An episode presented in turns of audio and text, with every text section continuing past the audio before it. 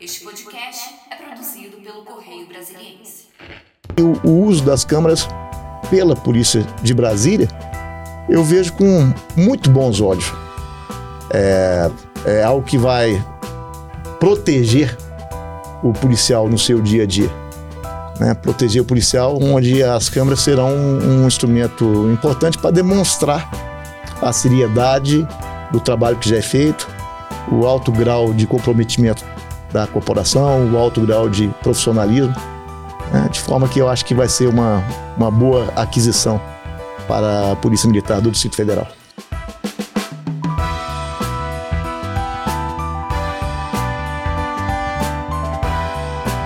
Olá pessoal, bem-vindos a mais um podcast do Correio. Eu sou Arthur de Souza, repórter de cidades. E aqui ao meu lado temos o Pablo Giovanni, também de cidades. Bem-vindo, Pablo. Obrigado, Arthur. Obrigado, secretário, por ter topado o convite nosso. Eu que agradeço o convite. Estamos aqui hoje com o secretário de Segurança Pública, Sandra Velar. Vai falar com a gente sobre balanço desse ano da Secretaria Pública. Então, secretário, eu queria que o senhor começasse falando para a gente sobre o assunto que está repercutindo bastante, que é a processo de licitação para a, a, questão de câmeras dos corporais dos policiais do, militares, né? Como é que está o processo atualmente? Eu vi que teve um foi para frente, depois parou, aí voltou de novo. Como é que está? Processo está sendo conduzido pela, pela Polícia Militar, né? Há todo um tecnicismo na, nas questões que envolvem procedimento licitatório. Isso é, é, é, é normal, mas eu acho que é importante a gente ressaltar que tanto a corporação, a Polícia Militar, quanto nós, da Secretaria de Segurança Pública, nós entendemos que é algo que vai ser muito salutar. É, Brasília tem as menores taxas de violência policial, de forma que é, não há nenhuma razão né, para que os nossos policiais se preocupem em não ter os seus, os seus atos, né, não ter o seu dia a dia é, demonstrado. Né? É, é, evidente que há situações que, que envolvem uma, uma maior sensibilidade, quando há investigações que são sigilosas, né? um trabalho que é, demanda né, uma, uma, um aspecto mais concentrado de descrição, né? que não é o que normalmente a, área de, da Polícia Militar, que normalmente trabalha com atuações mais ostensivas, né? não, não se submete a, a esse tipo de, de situação. Quando se submete, são com situações muito menos frequentes. De forma que o, o uso das câmaras pela Polícia de Brasília, eu vejo com muito bons olhos. É, é algo que vai proteger o policial no seu dia a dia.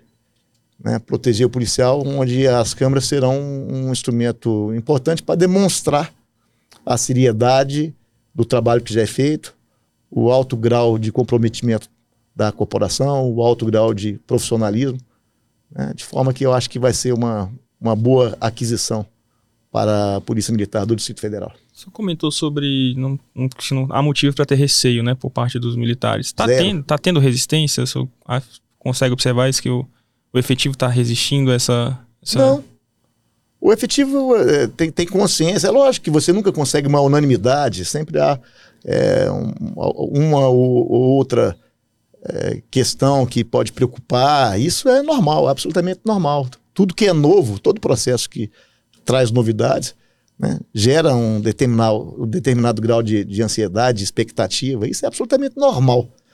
Mas a corporação, de uma maneira geral, sabe né, do dia a dia pelo qual eles passam, sabe da seriedade do trabalho, sabe do, do profissionalismo, né, da eficiência e, e, sabe que as câmaras não estão ali para prejudicá-los nos seus afazeres, né, nos seus, nas suas atividades do dia a dia. Muito pelo contrário, eu insisto, as câmaras estão muito mais voltadas à proteção do policial. É, enquanto não chega nas né, câmaras corporais, existe um trabalho da corregedoria que sempre apura casos de negligência de policiais militares, civis, bombeiros, né? Como senhor avalia o trabalho das corregedorias das três forças locais aqui no, do DF? O Corpo de Bombeiros, a Corregedoria da Polícia Civil e a, e a Corregedoria da Polícia Militar? Todas são, são atuantes, né? E o trabalho que faz a corregedoria é para que não haja é, injustiças sendo cometidas com, com os policiais ou membros da corporação Corpo de Bombeiros. E naqueles casos onde houver erro, que o erro seja é, punido, mas que não haja é, jamais algum tipo de, de perseguição, né? ou, por outro lado, de protecionismo. É o que a gente busca, é ser republicano, nem proteger e nem perseguir. Né? E é importantíssimo para que a nossa comunidade, a, a, comunidade do Distrito Federal, saiba que eventuais erros cometidos pelas nossas corporações são devidamente investigados. Em relação a essa questão de erros que você falou de que não, em caso de erros, sejam, esses erros sejam investigados por parte da corporação, quais ações, assim, como a SSP trabalha para tentar coibir essas tipos de abordagens suculentas, que muita gente reclama, né? A população reclama de abordagens suculentas em operações ou até mesmo em, em situações em que está acontecendo alguma abordagem normal, de rotina. Como é que a, a secretaria está trabalhando para para conscientizar as corporações, principalmente a polícia militar, né, para que essa, esse tipo de coisa diminua ou até mesmo acabe aqui no DF? Eu acho que a gente tem que buscar conscientizar as corporações, conscientizar também a população que a atividade de polícia é uma atividade desgastante. Muitas vezes você exige a atividade de polícia para terceiros, mas você não quer atividade de polícia contra si. Então, por exemplo, blitz, que são feitas pelo Detran, né, ou blitz feitas pelo Batalhão de Trânsito da Polícia Militar. Né, às vezes você quer a, a blitz para os demais, mas não quer para si, não quer para o familiar, porque acha que aí, nesses casos, você está agindo com excesso. Então, é claro que a questão da do procedimento, a forma de abordar tem que ser, tem que ser sempre uhum. respeitando a dignidade daquele cidadão ou cidadã que está sendo abordado, o respeito acima de tudo. Né? Agora, é preciso que haja então uma conscientização da corporação, sempre, de todas as corporações. Eu acho que a gente trabalha muito nessa área e não temos aqui no Distrito Federal. Muito raramente você tem alguma reclamação de eventual excesso. Né? Se você for considerar em termos estatísticos, essas reclamações são mínimas, especialmente se comparadas a outros estados.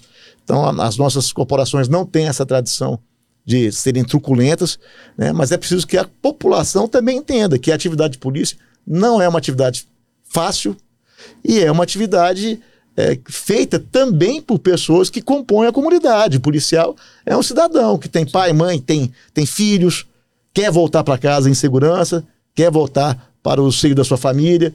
Né? Então a gente tem que entender isso. O policial não veio de Marte, não. O policial ele veio daqui, se submeteu a concurso e está ali trabalhando pela sociedade. A sociedade tem que entender que o policial trabalha com as suas limitações de ser humano.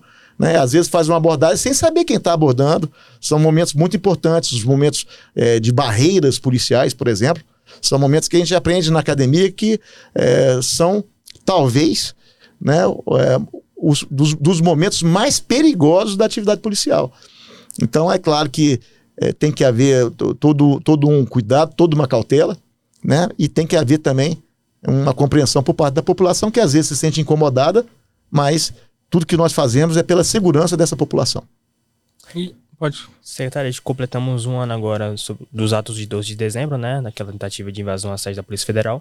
E daqui a alguns dias a gente completa um ano do 8 de janeiro, né? Para essa data, a Secretaria espera algum evento, algum, algum, algum ato que seja esteja nos radares da, da Secretaria de movimentos que sejam contrários à democracia, enfim. E se a Secretaria faz algum, faz algum investimento para evitar uma nova tragédia, como ocorreu há um ano atrás, no dia 8 de janeiro a gente atua muito fortemente com a prevenção. Uhum. Então, é óbvio que nós estamos monitorando as redes sociais para acompanhar, para ver se está havendo alguma organização de um movimento mais forte no dia 8 de janeiro. Né? E nós vamos estar preparados. E a ordem é no sentido de que, se tiver que errar, que é pelo excesso de policiais para coibir qualquer ato de vandalismo, qualquer ato de violência. Né? Não é o que se espera, não, não, a gente não espera que haja alguma manifestação com esse condão de cometer é, atos de vandalismo, né? mas a, a precaução, a prevenção faz parte do nosso trabalho, faz parte do nosso dia a dia. Mas você já tem alguma manifestação cadastrada? Porque assim, tem, apesar de ser uma manifestação, tem que ter cadastramento, tem, tem, né? Tem movimentos que estão é, se organizando, mas por enquanto muito ainda incipientes, nenhum que seja grande, nenhum que seja é, preocupante nesse momento. Mas nós estamos acompanhando.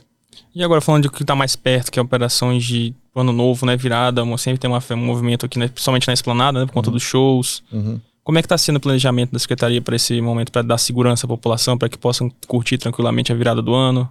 Já temos trabalhado com antecedência.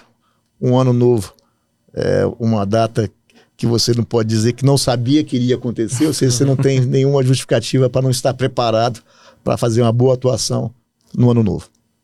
Tá certo.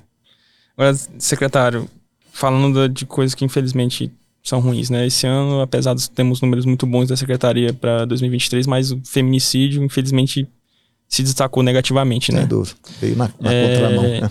Como é que vai ser o trabalho? O que a secretaria está planejando para o ano que vem para tentar diminuir esse índice, ou quem sabe até zerar, como é o objetivo sempre da, da segurança do DF? O, o, feminicídio, conforme você falou, veio na contramão dos números, né? Os números caindo muito, os números de homicídio, roubos, furtos. É, e o, o, feminicídio realmente subiu nesse ano, um fenômeno estranho, é, porque aconteceu em todo o Brasil e em outros lugares do mundo. Eu estive recentemente na Itália e os italianos também assustados com, com o alto número de feminicídios também naquele país.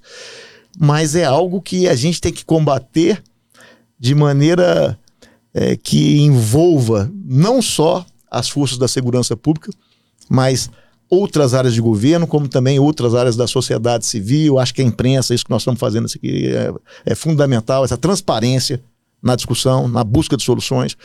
Então, é, o governo do Distrito Federal, tanto o governador Ibanez quanto a governadora, a vice-governadora Celina, tem é, nos dado essa atribuição de buscarmos soluções conjuntas. Então, por exemplo, Secretaria de Segurança Pública, Secretaria da Mulher, Secretaria de Educação, é, Defesa Social, Justiça, comunicação também, que tem uma, uma, uma, uma, é a importância de fazer com que a gente al, alcance a sociedade com aquele discurso que é o correto, no sentido de conscientizar a sociedade de que é importante denunciar.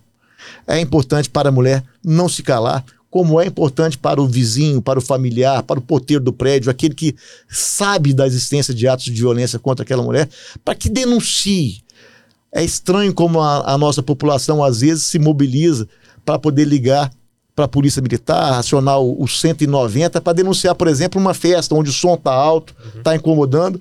Mas o, esse mesmo vizinho que liga para poder denunciar o som alto, ele não liga para denunciar os gritos que ele está ouvindo da vizinha que está sendo espancada dentro de um apartamento ou de uma residência é, próxima. Então a gente tem que mudar essa cultura. É, a questão da violência contra a mulher é algo lamentavelmente cultural e que a gente precisa é, trabalhar como um todo. As forças de segurança pública estão muito empenhadas no papel que compete, que compete às forças de segurança pública. Nós, por exemplo, estamos disponibilizando um, um, dispositivo que é, cuja aparência é idêntica à de um telefone celular, uhum. mas que na verdade é um botão né, do, do pânico que está sendo distribuída, entregue dentro das nossas delegacias da mulher, para que aquela mulher vítima de agressão, ela de posse desse dispositivo, ela possa nos acionar rapidamente e colher rapidamente uma resposta do Estado. Né? Ela, ela aciona a Secretaria de Segurança Pública através desse botão do pânico, nós imediatamente acionamos a viatura mais próxima né, da Polícia Militar, que vai interpelar o eventual agressor. E isso tem funcionado já com números significativos já no decorrer desse ano. Então, as medidas voltadas à segurança nós estamos tomando. É, agora, é preciso que haja esse, esse engajamento também da sociedade civil, para que a gente é, conjuntamente trabalhe uma mudança de mentalidade, desde as nossas crianças, que infelizmente tem muitos menininhos e menininhas que nesse momento estão crescendo em lares onde há a, a, a violência cometida, né, muitas vezes pelo pai ou pelo companheiro da mãe contra a mãe, e você começa a vulgarizar isso desde uma criança, desde uma infância remota. E, as, e essas crianças às vezes crescem com esse entendimento de que a, a, violência contra a mulher é normal. A gente não pode permitir isso.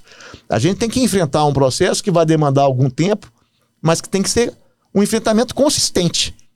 Né? Eu, eu ressalto os números da violência doméstica, quase a totalidade desses números se dá dentro de ambiente doméstico.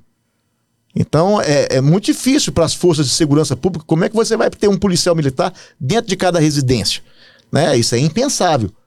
Né? E, e, e, os crimes né, acontecem, na grande maioria das vezes, dentro das residências, com armas brancas. As armas brancas estão dentro dos armários das cozinhas das residências. É, então é preciso esse engajamento. Vocês da imprensa têm uma responsabilidade é, muito grande de, de interar também conosco as informações, de nos cobrar e nos permitir explicar o que está sendo feito, até para que a gente possa demonstrar, por exemplo, que a mulher que procura o Estado, que procura a delegacia de polícia, né, que informa ao juiz dentro de um processo que ela está sendo vítima de, de agressão, né, essa mulher está muito mais protegida do que aquela que não procura o Estado. É preciso que a imprensa nos ajude nisso. Mostrar números.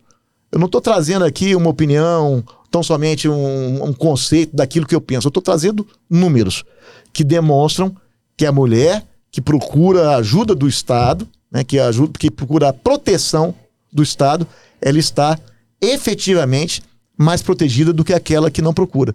Né? Então é essa soma de esforço.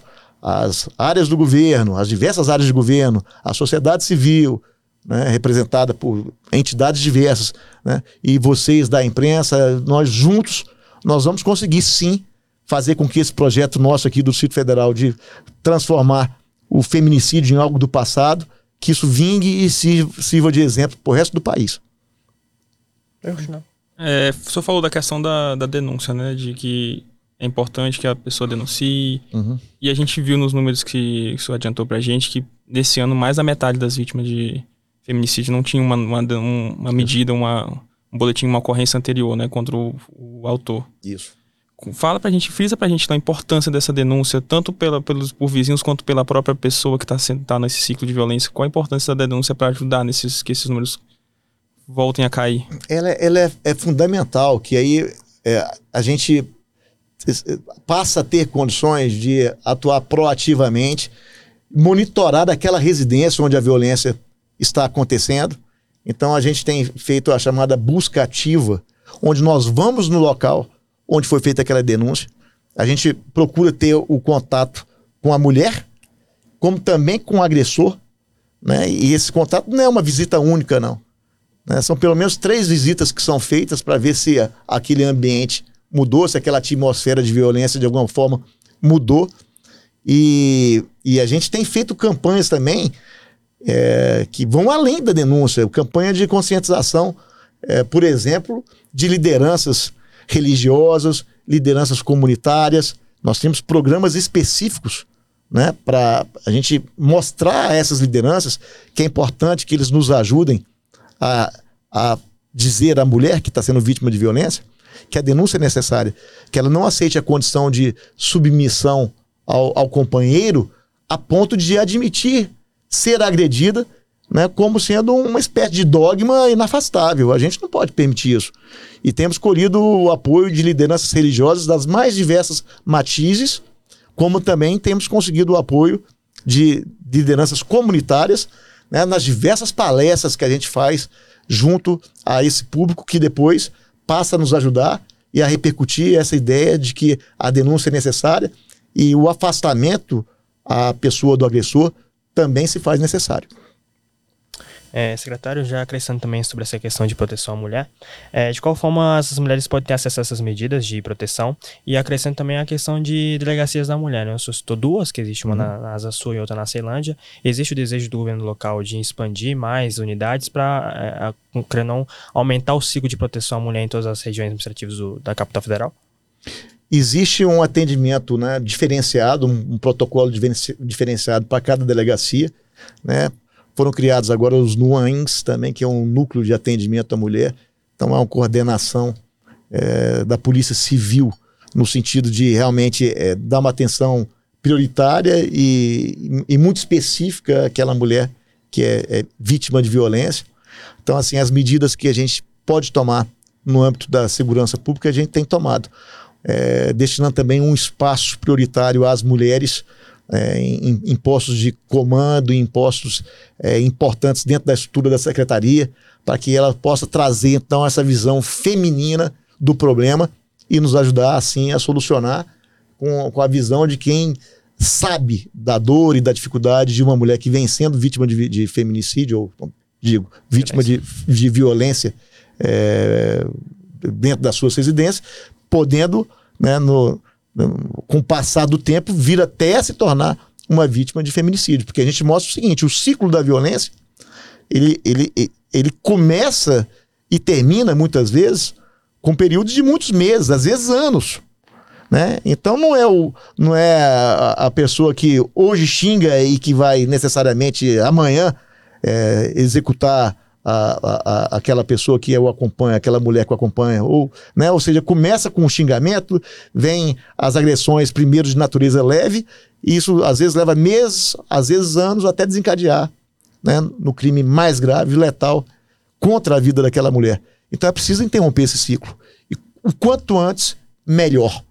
E para isso, essa, a, a, nossa sociedade, essas lideranças que eu acabei de mencionar, é, são importantes nesse processo, nesse processo de nos ajudar na conscientização dessas mulheres. Secretário, agora falando um pouco do, do lado bom aqui dos números da, da, da, criminalidade no DF. Apesar do crescimento dos feminicídios, os homicídios estão caindo e os dados da, da Segurança Pública mostram que a gente pode alcançar a menor taxa dos últimos 47 anos aqui no, no yeah. Distrito Federal. Yeah. A que se deve, só acho que se deve esse, esse número? Conta pra gente como está sendo o trabalho para coibir o, os homicídios aqui na, no DF. Arthur, a gente tem prezado muito por esse trabalho meticuloso, onde a gente tem o Distrito Federal, que é um, um quadrado, dividido em outros quatro quadrados, né, que a gente está é, tá trabalhando nesse formato desde 2012. A gente, né, quando foi lançado um programa onde a gente cria, então, as chamadas áreas integradas de segurança pública. Quadra, em cada setor desse, ou seja, em cada, em cada quadrado desses que compõem o Distrito Federal, uhum. você tem um comando da Polícia Militar trabalhando junto com um delegado responsável pela Polícia Civil, um comandante do Corpo de Bombeiros e também um representante do Detran em cada uma dessas, dessas quatro áreas. Então são 16 pessoas que são cobradas né, mensalmente. Né, a elas são apresentados os números que são monitorados pela Secretaria de Segurança Pública. Então tem uma, uma área né, que é a nossa SGI, que produz dados muito específicos, é, o, utilizando de, de 444 micro-regiões que são monitoradas, onde a gente tem então a informação de qual o tipo de crime que está acontecendo naquela região, qual o horário, né, qual o dia da semana. É, isso nos, nos permite então fazer uma atuação mais pontual com a otimização do deslocamento das nossas viaturas, do nosso efetivo. Nosso efetivo é, é, bastante reduzido, inclusive se for comparar o nosso efetivo atual com o efetivo da Polícia Militar e da Polícia Civil de 10 anos atrás, nós temos um efetivo hoje muito menor do que tínhamos naquela época. Então, esse monitoramento, esse controle preciso de onde é que o crime está acontecendo nos permite atuar é, em melhores condições, nos permite uh, se antecipar e nos permite também identificar, por exemplo, as posições onde a gente deve colocar câmeras de monitoramento para que a gente possa acompanhar as imagens do local, prevenir real, né? em, em, em tempo real, prevenindo o crime ou identificando a autoria do crime para que a gente possa prender aquele que cometeu o crime, tirar de circulação, isso evidentemente reflete nos números. Né? Então é assim, é um trabalho que, que demanda tecnologia, demanda coordenação, e as nossas corporações, é, graças a Deus, estão acostumadas a trabalhar juntas, já tem mais de década que nós estamos trabalhando juntos nesse processo né, de cuidar das nossas áreas integradas de segurança pública, hoje chamadas regiões integradas de segurança pública, mas com essa mesma mentalidade de trabalho conjunto, trabalho coordenado. Acho que a consistência dos números ela, ela começa a aparecer, por exemplo, a partir de 2013, sem exceção. Vocês podem identificar esses números aí que são públicos. A partir de 2013, em todos os anos, ano após ano, a gente tem conseguido fazer a redução dessa criminalidade violenta, dos crimes letais intencionais. Né? Então, o, o, que, o que mais nos, nos orgulha não são os números, porque enquanto houver um homicídio, a gente tem que trabalhar para que não haja nenhum. Né? Com certeza. Mas a consistência na redução desses números nos leva realmente a crer que nós estamos no caminho correto. É, secretário, muito desse número de 47 anos, é, é, esse período de sem, sem é, uma marca tão negativa de homicídios também se deve muito à ação da Secretaria sobre a, o combate a facções criminosas, né? Uhum. A gente sabe que o DF, pelo que se tem notícia, nunca teve facção criminosa incomodando a capital federal.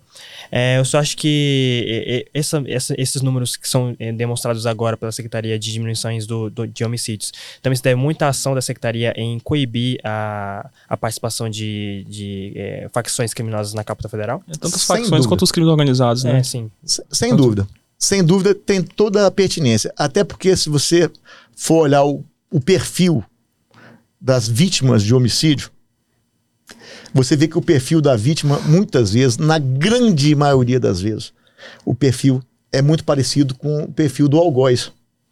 O que é, demonstra que é, é a, a questão do acerto de contas que prevalece muito nesse meio e, infelizmente, acaba impactando né, o, o, os números é, negativamente.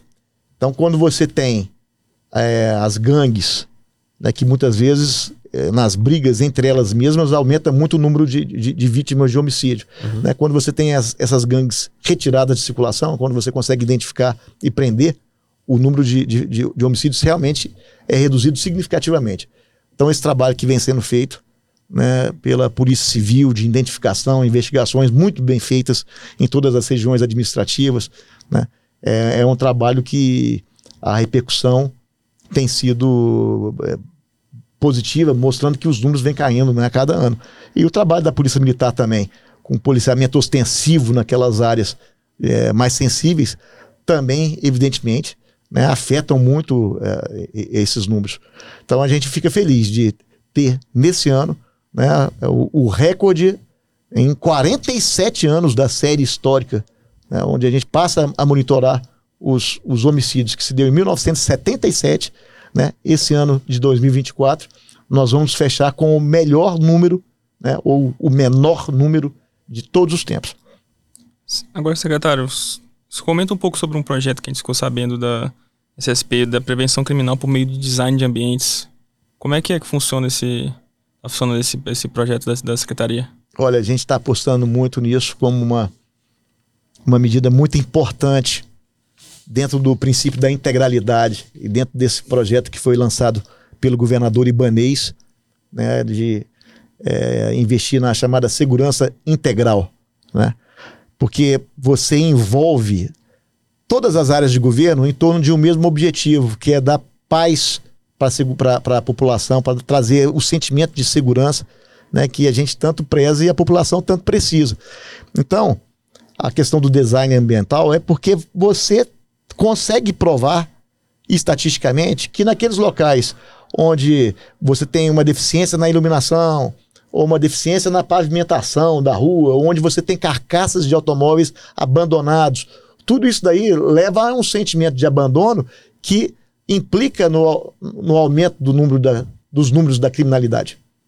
Isso é, é, é, provado e a gente tem procurado combater isso com, com integração, com soma de esforços das diversas áreas de governo né, e, e capitaneados pelo governador Ibanez, que foi quem lançou esse projeto recentemente e que nos permite, então, mostrar né, para as diversas áreas de governo que essa atuação conjunta ela é muito necessária. Então, por exemplo, o projeto DF livre de carcaças. A gente tira carcaças de automóveis abandonados em diversas regiões do Distrito Federal que trazem para a população um sentimento de insegurança, até porque aquelas carcaças muitas vezes são utilizadas né, para que criminosos escondam droga, é, escondam objetos que foram furtados ou, ou roubados, né, que cometam até crimes de natureza sexual ou que os próprios criminosos usem aquelas carcaças para se esconder, né?